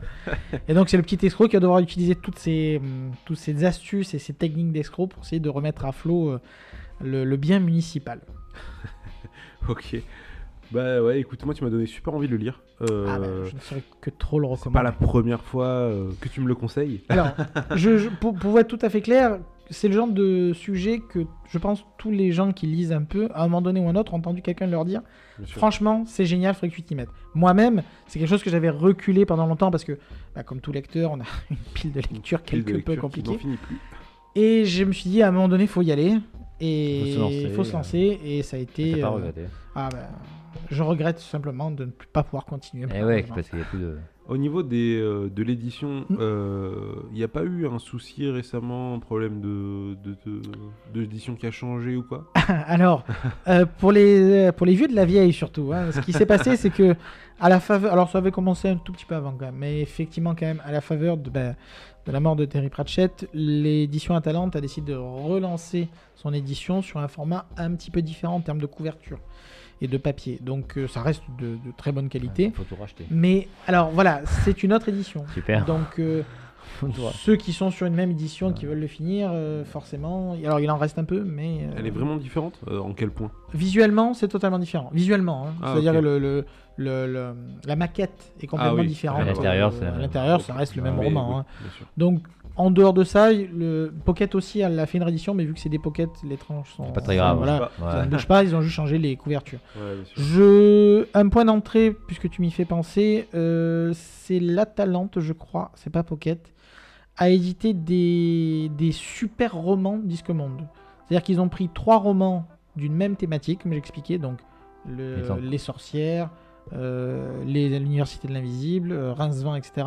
Ils ont mis trois bouquins dans un seul, pour essayer d'avoir un- tout de suite un- une accroche. Ouais, bien euh, sûr. Tout- donc ça peut être aussi intéressant pour commencer, effectivement. Combien coûte un bouquin en général et où est-ce qu'on peut le trouver? C'est une bonne question. Euh, partout, pour commencer, pour ce qui est des pockets. Euh, pour ce qui est de la Talente, ça sera plutôt en librairie spécialisée, euh, que ce soit même Fnac ou ailleurs, mais il n'y en aura pas forcément tous, ça sera plutôt sur commande, etc. Enfin, toujours pareil, ça dépend de quel tome. Les premiers tomes étant réédités, vous les trouverez sans Et problème. on peut, on demander directement à l'éditeur euh, sinon ou... Alors, moi, c'est ce que j'ai fait effectivement pour finir les tomes qui me manquaient dans la bonne édition que j'avais commencé. Mais oui, oui, ils sont présents sur le, sur le web, euh, La Talente, ils, les, ils fournissent directement le service. Alors, les éditions La Talente sont un petit peu plus chères, bien sûr, puisqu'elles sont de meilleures factures, de meilleurs papiers, etc. Je crois qu'on est dans les 20 euros, je crois, si je dis pas de bêtises. Alors, ça varie toujours pareil d'un tome à l'autre. Et le Pocket, bah, toujours pareil, c'est le format Pocket. Donc, ça va être... Alors, j'ai pas le chiffre en tête, être dans les 10 euros, j'imagine. Ouais, pas plus, euh, ça être même moins. non, ouais, même, peut-être un moins. petit peu moins, Un dans peu ces eaux-là. Ok, bah merci beaucoup pour cette présentation. Je pense que tu as donné envie à pas mal de gens, en tout cas ceux qui connaissent, de, de, de- de s'y remettre et ceux qui connaissent pas d'essayer. C'est bon, mangez ça. Euh, tu nous as choisi un petit morceau aussi? Qu'est-ce que c'est donc et d'où ça vient? Tout à fait. Euh, j'ai hésité à mettre un morceau en rapport. Alors, euh, ah oui, petite info supplémentaire. euh, décidément, j'ai reçu plein d'infos supplémentaires. Euh, Il y, a un- il y a un reportage sur YouTube qui a été diffusé sur de la BBC sur Terry Pratchett, qui Une revient un petit peu sur, ouais, sur, interview. sur, sa, sur sa vie. Euh, interview à laquelle il a participé au début, malheureusement, bien sûr, et qu'il a néanmoins, entre guillemets, scénarisé, c'est-à-dire qu'il était au courant de ce de quoi ça parlerait, qui est très touchante et très intéressante. Avoir le cœur bien accroché comme toujours dans ces moments-là, mais euh, vraiment très intéressant. oui. Ben- C'est Back, Back in Black, je crois, euh, le, le nom du, du reportage. J'essaierai de, mettre le lien. euh. Voilà. Et donc pour la musique, donc euh, fan de fan de dilettante, euh, ça s'appelle Kazenone. C'est un morceau de Final Fantasy Chronicle qui était un Final Fantasy qui était sorti sur GameCube. Euh, ça parlera à quelques-uns peut-être. Et la musique était fort sympathique, donc je voulais en profiter pour le- la ressortir. Ok, et ben on s'écoute tout de suite et on revient juste après avec le débat. on écoute ça.「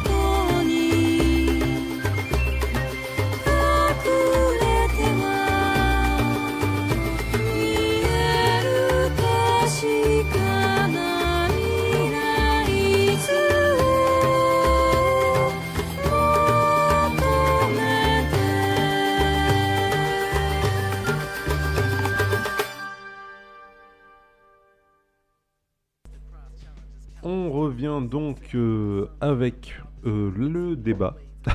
Le.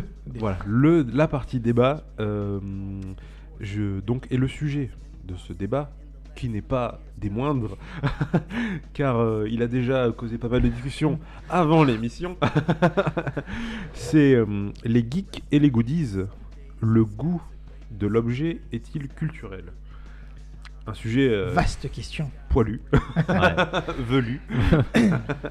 Les femmes sont autorisées, hein, mais. euh, Donc euh, ouais, un sujet très intéressant parce qu'il touche, je pense, pas mal de... La plupart d'entre nous. Voilà, Enfin, tout- en tout cas, tout le monde y a été au moins confronté, Ouais, euh, que chaque ce soit geek, euh, chaque personnellement ou fanboy, avec euh, des gens qu'on connaît. Bien Je connais sûr. quelques personnes euh, ayant pour phrase fétiche, euh, j'ai plus la place chez moi, par exemple.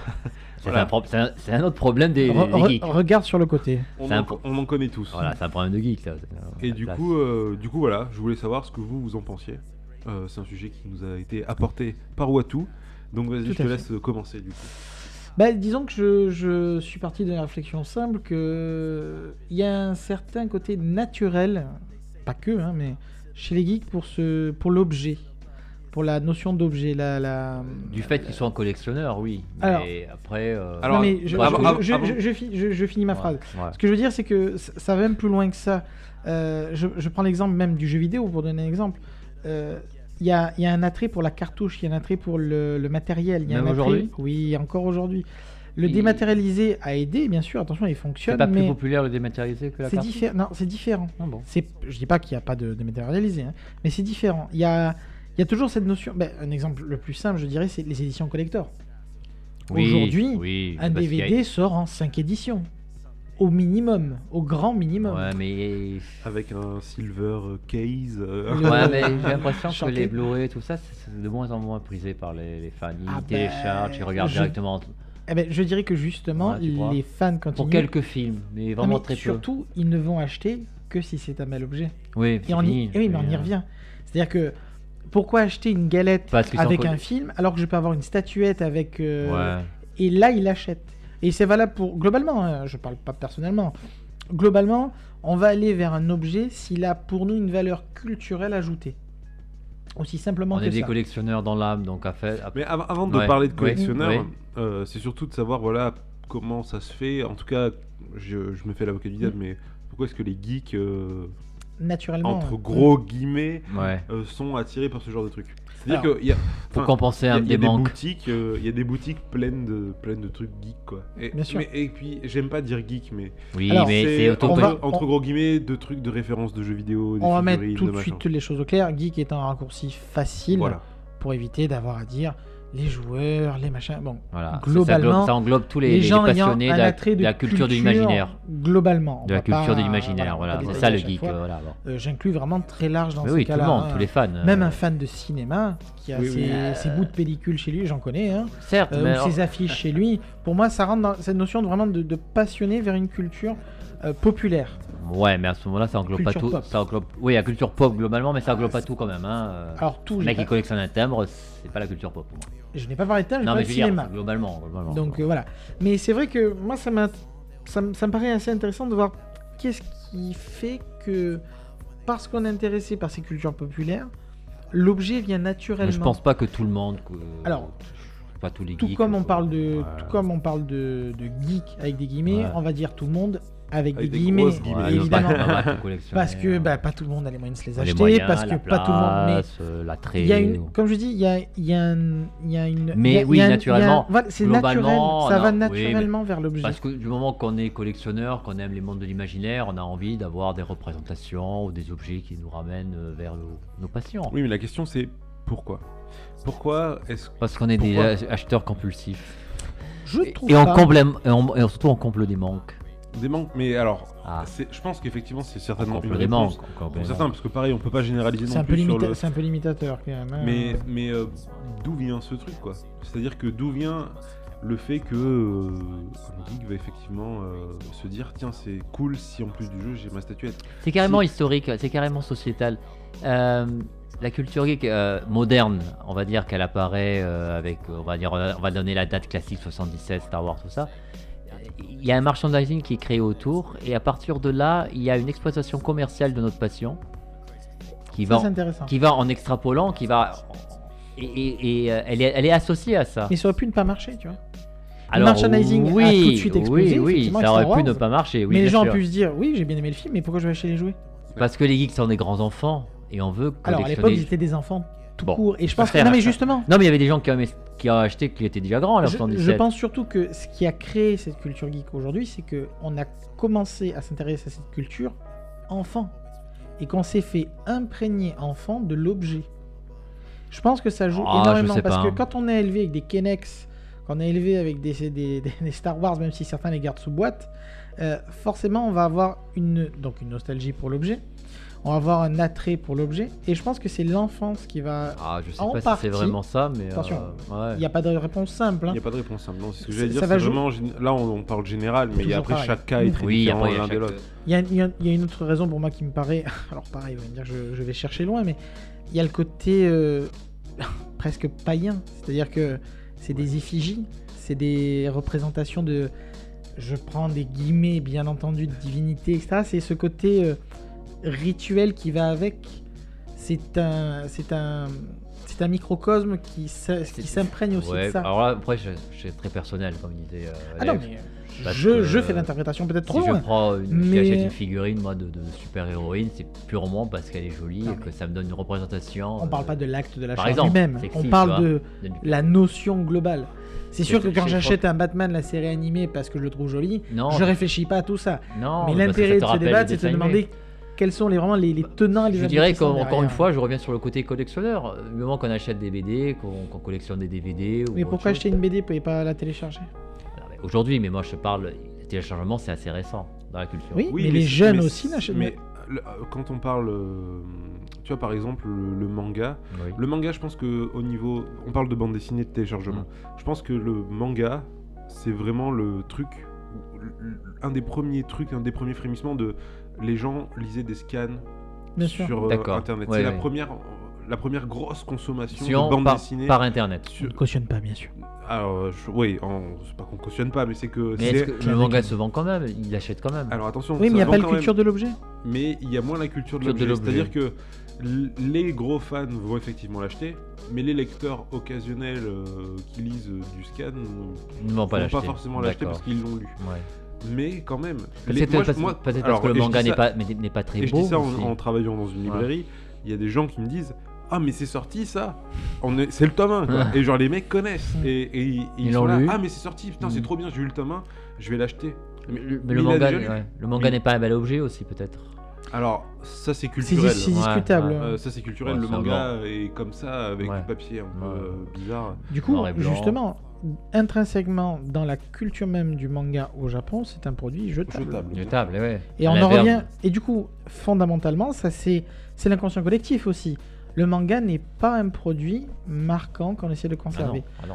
Petite petite enfin, je vais dire, je vais avec l'anecdote. Moi, c'est un truc que je trouve intéressant, c'est que depuis peu de temps, le manga essaye de se librairiser, j'ai envie de dire, oui, d'avoir des. Alors, vraies éditions. éditions. ouais. Je Pour essayer de créer la culture de l'objet. Et c'est récent, je trouve. Alors en fait, euh, alors moi je pense que c'est euh, juste marketing. Ah, Ouais, mais ouais, attention. ouais, ouais, ouais. et, clairement. et je pense que c'est parce que effectivement le, la culture de la, enfin en tout cas la bande dessinée.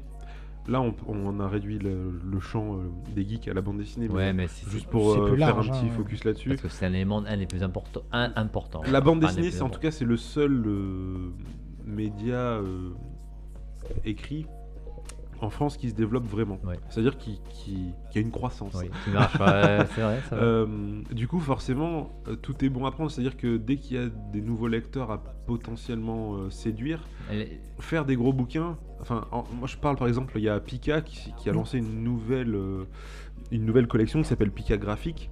C'est des tomes plus grands, plus, plus volumineux. Il y a trois tomes, ou deux ou trois tomes à chaque fois à, à l'intérieur.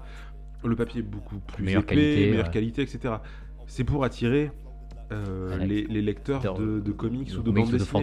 franco, de sur une ouais. tranche d'âge différente Et aussi. sur une tranche différence, parce que ça coûte plus cher aussi, Ouais, attention. oui. Voilà. Euh, donc forcément, c'est pour attirer, je pense que c'est juste marketing. Mais c'est des objets qu'on a envie de garder. Voilà. Alors que le, man- Le Et je manga, pense qu'il y a des gens euh, qui sont prêts à se séparer de leur premier manga, parce que c'est Pour des racheter. rééditions. Ouais, c'est pas des nouveautés, c'est des pour rééditions. acheter, pour acheter euh, Pour racheter la belle, quoi, la belle édition. Regarde Akira. Akira. Ah oui, Akira. Ouais, ça, c'est un exemple. Cobra, Akira. 20 000 éditions, quoi. Ouais, Et là, ils sont en train de se dire bon, on va en faire une, ce une sera la belle, dernière, définitive et tout. avant la prochaine. Là, il réédite tous les anciens, par exemple, Ghost in the Shell, Gum, Voilà. il les réédite dans des belles éditions. C'est pas, anodin. hein. Même si c'est clairement marketing d'un en- d'un point, de vue de- d'un point de départ, mais si ça marche, Ah bah tant mieux. ça veut dire qu'il y a. Et, et je suis le premier à le dire, c'est que ça a fonctionné pour moi. C'est-à-dire que Dragon Head, c'était un truc qui était plus édité. Bah, je l'ai pris parce que je me suis dit putain, yes quoi, ça ressort. Et puis en plus, c'est dans Ça un va- format voilà, qui est cool. format. Ça serait ressorti dans un format classique, je l'aurais pas pris. Voilà. On en revient sur l'objet. hein. Ouais, bien Mm. sûr. Donc même si ça part d'une idée marketing, on s'adresse à la personne qui s'intéresse à Encore une fois, je pense que l'objet euh, chez le, chez le geek, c'est vraiment, vraiment, ça comble à quelque chose, ça, ça permet de, de compenser. euh. Mais c'est aussi, c'est aussi. Et après, il y a euh, la passion tout simplement de la collection, euh, de la représentativité de, de formes imaginaires. En fait, comme on vit dans un monde de l'imaginaire, toutes nos passions sont dans- globalement c'est le monde de l'imaginaire. Les figurines, les objets représentent ce monde de l'imaginaire, le matérialisent en 3D et euh, nous donnent du plaisir tout simplement. Et après, euh, tout, tout, tout découle, la collection. euh. Après, il y en a qui collectionnent des tableaux de maîtres, je sais pas, ou des vases. Mais nous, on préfère collectionner des figurines, je sais pas, des voitures de la Batmobile, euh, des, des, des figurines de, de fantasy, ou, ou de belles éditions de jeux vidéo, de, de, de Blu-ray. Je sais pas, franchement, je, je me demande d'où ça peut venir parce que. euh, certes, je suis d'accord avec toi sur le fait que ça peut combler un truc. Ouais. Enfin, quand on rachète à, à, à mon âge, par exemple, Ouais. des Tortues Ninja, c'est parce que euh, quand on était gosse, on s'est amusé avec et que, Alors, on- on- et que ça fait plaisir le de geek les... est un grand enfant. Voilà, alors ça c'est certain. Euh, en, en- tout ça, en tout la- cas, il y a une réminiscence d'un truc qui de l'enfance, quoi. c'est- le truc, c'est- le truc, c'est que voilà, on veut, plus, enfin, on veut plus grandir. Le geek est le premier euh, dans, dans la- dans la société, c'est le premier qui veut plus grandir. C'est pas un mal en soi. Et Mais au-delà de ça, je pense qu'il y a quand même autre chose, quoi. Je sais pas ce que t'en penses, Je, je, je- je trouve pas que ce soit. Enfin, c'est un, appel à l'enfance. le-. Là, la question se pose pas, mais c'est pas forcément régressif, c'est pas forcément euh, euh, enfantin. non, pas- non, je pense pas enfantin, forcément non, parce qu'on assume, on s'assume l'idée. en tant qu'adulte. Voilà, c'est. Mais euh, on aime des C'est surtout pourquoi faire des compromis? Je pense qu'il y a cette idée-là, c'est que je peux très bien m'assumer, vivre ma vie et pourtant avoir des passions, avoir des. Ça, d'accord. des- Non mais c'est un truc qui est récent. C'est un truc qui est très récent. Avant, fallait fallait abandonner tout ça et, et Oui, passer ranger ses jouets dans une boîte et Non, passer à autre sûr. chose. Là, aujourd'hui, on, peut, on, on peut, on peut très- avoir oui, les deux. donc- Parce que c'est accepté. Bien.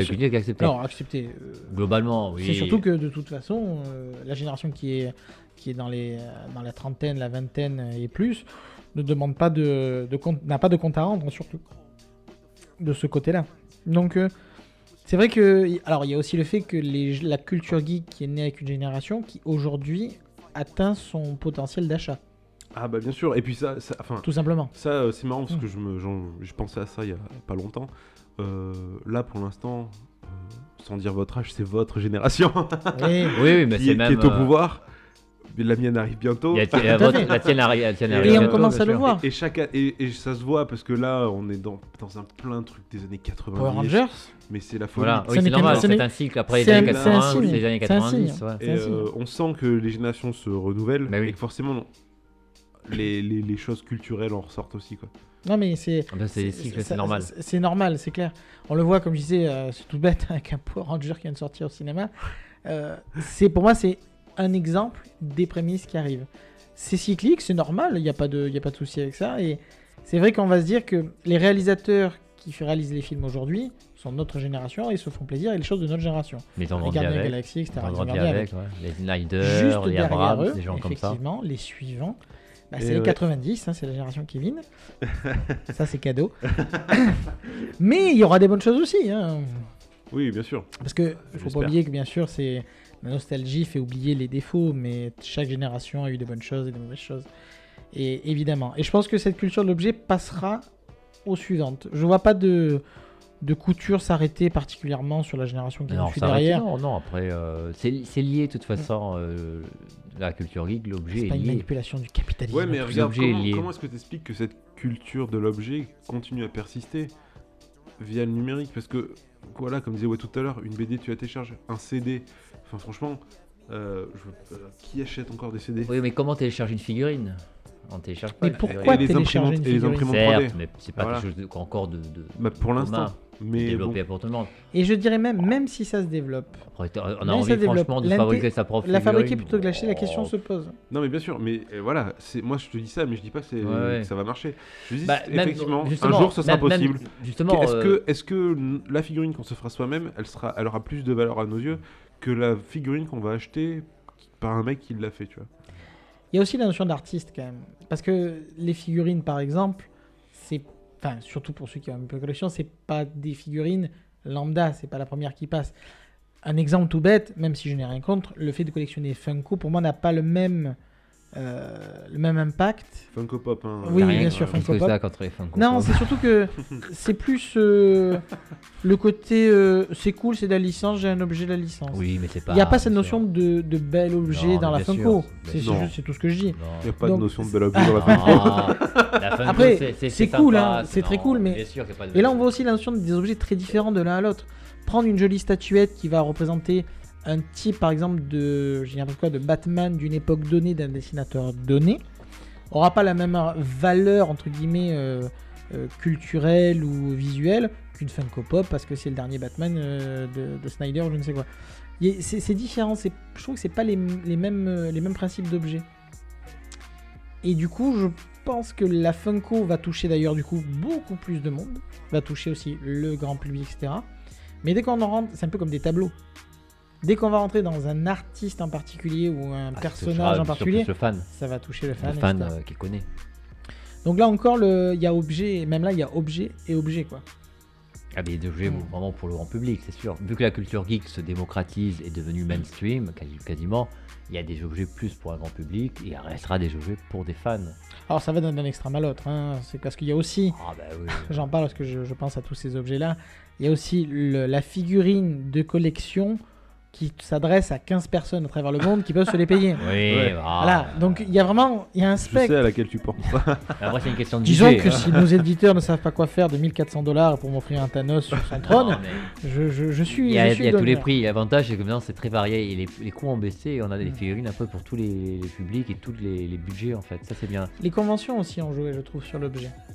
Parce que vu que ça sert. euh, donc les conventions sont en train d'exploser en ce C'est moment. peut-être un, un dérive de la convention parce qu'au départ, la convention, c'est vraiment un endroit. Alors là, pour le coup, je suis d'accord avec François. Alors j'ai pas dit bien une ou légère, mal. dé- hein. Une légère dérive. Hein, Je, légère suis d'accord sur le fait que j'ai pas dit bien ou mal, mais je dirais Oui, qu'effectivement, bah oui, la convention, évidemment. la- elle est- les conventions, il y a une notion de, de, de, de boutique, Ouais, ouais. une notion de, de Ah bah, repartir salut, avec quelque chose. Je paye pour entrer dans une boutique, ça fait plaisir. C'est ça, Voilà. qui est, euh, Alors il y a convention et convention. hein, Là aussi, a- à la base, la convention, voilà, il y, a- il y a celles qui les conventions en le coup et 1970, celles. c'est un hein. rassemblement. En Tout à fait. 1970, la première convention de San Diego, c'est euh, des Il dessinateurs. n'y avait pas de Funko Pop. Il n'y a pas de Funko, Alors, il n'y a pas Je d'objets. mettrai quelques bémols dans le sens où les conventions, fondamentalement, très très tôt, il y avait une notion de repartir avec des objets, de repartir, de Alors repartir certes, avec des mais souvenirs. c'était c'était c'était très léger. C'était surtout des dessinateurs, des auteurs qui venaient Je parle de toutes les conventions. Hein. Non, non, mais moi je Je parle de début. conventions Star Trek, etc. Même Star Trek, c'était euh, des objets presque fabriqués par des fans. Il n'y avait pas de, de licence- Il y avait pas de- au début, hein.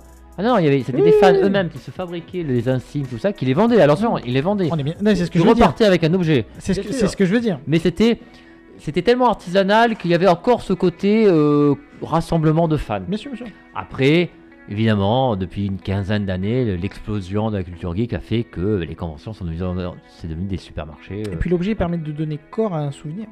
Justement, la matérialisation Mm. de l'imaginaire. Ça, par contre, c'est une des raisons pour moi de la chez les geeks euh, de la passion de l'objet, c'est la matérialisation en 3D de l'imaginaire. Finalement, notre passion, c'est de l'imaginaire, totalement, en général. Ouais, mais est-ce que c'est pas réduire au final euh, notre imagination à un bout de truc, quoi, un bout de plastique ou Non, c'est une extension. C'est pas une un non, plus. c'est plus une extension un que réellement euh, la réduire. Non, je fais pas une réduction. C'est le prolongement d'un plaisir en fait, le prolongement d'un plaisir qu'on voit et, euh, et qu'on trouve beau et, euh, et encore on revient à la collection. En général, le geek est collectionneur. Mais parlons de ça du coup. Maintenant, on La peut en parler de la collection. Parlons de la collection. Est-ce que être collectionneur, C'est pas ça. c'est être geek? Ou- Oula. Ou, Non. est-ce que le geek est forcément collectionneur?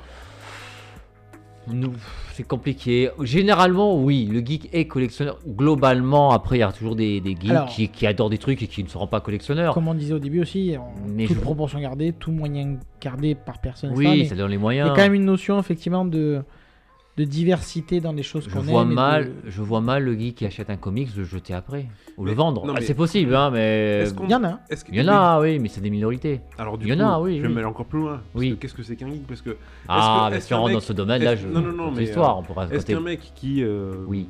si a tout lu, je sais pas, de chez Marvel, Ouais. si s'y connaît vraiment très bien, Tout l'univers. mais il a rien. Il a rien chez lui. Genre, il a tout lu, mais il, il a tout lu Alors, démat, par J'en co- connais pas. J'en connais, voilà. et je, je, dirais, pense pas qu'on en je dirais que Je parle vraiment, à- si tu dis à ce point-là, je dire À qui est point-là, passionné à ce point-là. un passionné qui ne posséderait rien.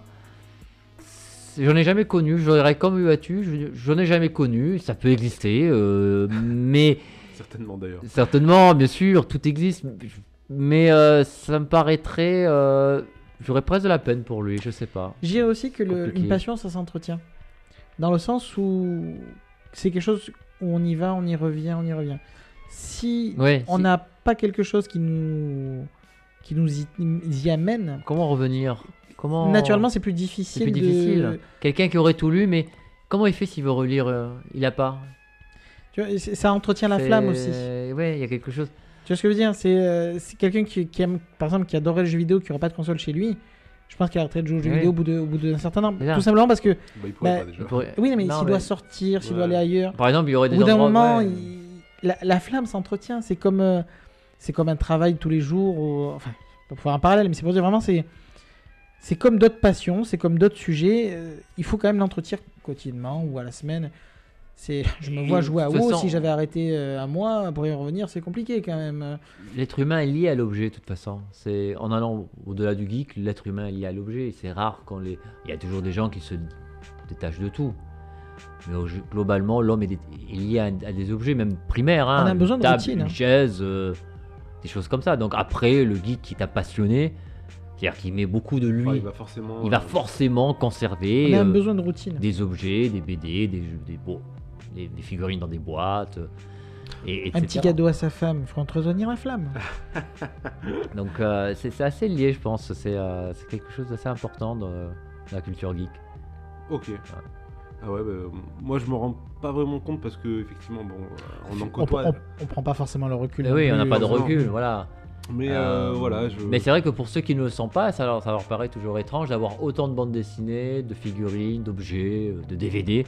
Mais pourquoi? La question c'est mais pourquoi? En même temps, c'est les mêmes qui s'étonnent quand Bon. je leur dis que je n'ai pas la télé à la maison. hein. Pourquoi? Bon, Comment? bah, Parce que ça fait plaisir, voilà. Tu n'as pas vu Hanouna hier soir? Non, j'ai Je ne pas critique vu. pas, hein, c'est juste pour dire. euh, Non, moi je critique. j'ai pas vu The Voice et je, je ne regarderai pas ces trucs-là. Non, et moi non plus. J'ai une télé, mais je la regarde pas. C'est juste pour dire que le- tout le monde s'amuse à, Non, mais après, voilà, à après- critiquer ou à juger. Bon. ce rapport à l'objet euh, est passionnel. Je pense que par, au moment où on est passionné de quelque chose, euh, c'est une extinction de notre passion. L'objet est la braise de la passion du geek. Oh, c'est beau ça. Ah, ouais, c'est- je, je pourrais pas dire mieux, bravo. Et mais- l'objet. et, et vous pensez pas que du coup ça peut être. euh, alors forcément, ça est- c'est un peu mal vu par euh, les autres, toujours entre grosses Ah oui. guillemets. Alors, par expérience, oui. euh, Je dirais que toute collectionnite, peu importe laquelle. oui, alors par contre, toute collection. que Alors, il y a des collections les- qui passent mieux. Euh, Non, tu mais- possèdes 15 voitures, tu n'es pas considéré. T'as du pognon, t'es un mec qui a du fric. Sauf que voilà, c'est ça qu'ils Oui, vont retenir. Oui, mais. Mais, Ça coûte du fric d'être geek aussi. hein, Oui, non, Ah oui, ça coûte mais beaucoup de fric. Ce qu'il y a, c'est que la collection va être tout de suite associée à la notion de toc, à la notion Oui, de ah bah, d'une manière- à manière notion de- Voilà. d'enfermement. Je vais faire l'avocat du diable. Alors que c'est plutôt l'inverse en La, l'occurrence. la mais collection, c'est pas sain. Pourtant, je suis un collectionneur, donc je, vais pas- je m'autocritique. Je ne suis pas d'accord. mais Il en n'est tout pas cas, d'accord, mais voilà. Mon point de vue, Mais en c'est tout cas, que. c'est ce que les gens vont faire. En tout cas, les gens. Voilà, les gens vont. Ah, ben. euh, Collection égale pas obsession, etc.. Obsession, possession malsaine. Enfin, pourquoi cumuler, cumuler Bon, oui, ben pourquoi? Ben, Parce que ça nous fait plaisir. Bah, bref. Mais c'est Même la notion de fan, hein, les gens ont du mal avec la notion de, de fan de quelque chose. Ouais. Mais c'est Alors, tout il y a des simplement. degrés, hein, effectivement. Ah, après, il y a des degrés. Il faut Toujours rester pareil. raisonnable. Hein, il faut on pas on non va plus. pas pleurer parce qu'on n'a pas vu l'avant-première d'un truc. Ah, Non, bah, oui, quand- mais c'est le genre de réflexion que tu peux avoir. C'est pas faux. C'est Par contre, c'est vrai qu'il y a des gens qui comprennent pas euh, si je fais, euh, je vais à Paris voir un film en avant-première parce que euh, trois jours avant ou je pars. Voilà, il y a des trucs comme ça. Quand tu, on fait des excès dans notre passion, c'est vrai que c'est quelque chose de mal, de mal pris. Mais bon, ça. Mais bon, malgré tout, je pense que les geeks changeront pas.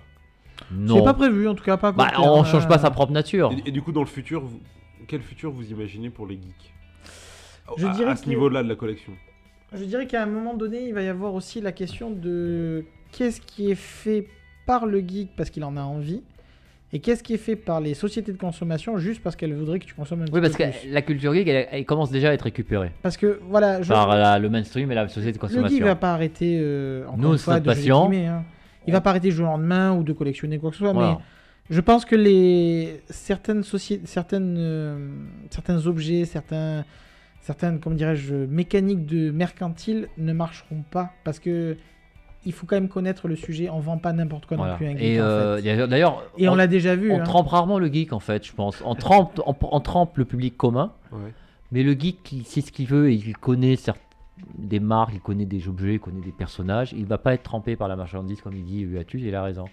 On va pas tremper le geek. On reste mon client sur beaucoup de choses. Oui, évidemment, on Mm. craque sur des trucs, mais le, le- il- la- dans l'avenir, euh, Comme tu disais d'ailleurs pour les mangas.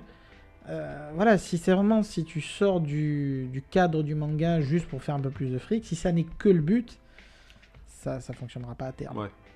Après, s'il y a une, vraiment une volonté euh, éditoriale, je ne sais pas. Oui. C'est toujours pareil, voilà, c'est pour ça qu'il faut quand même qu'il y ait une.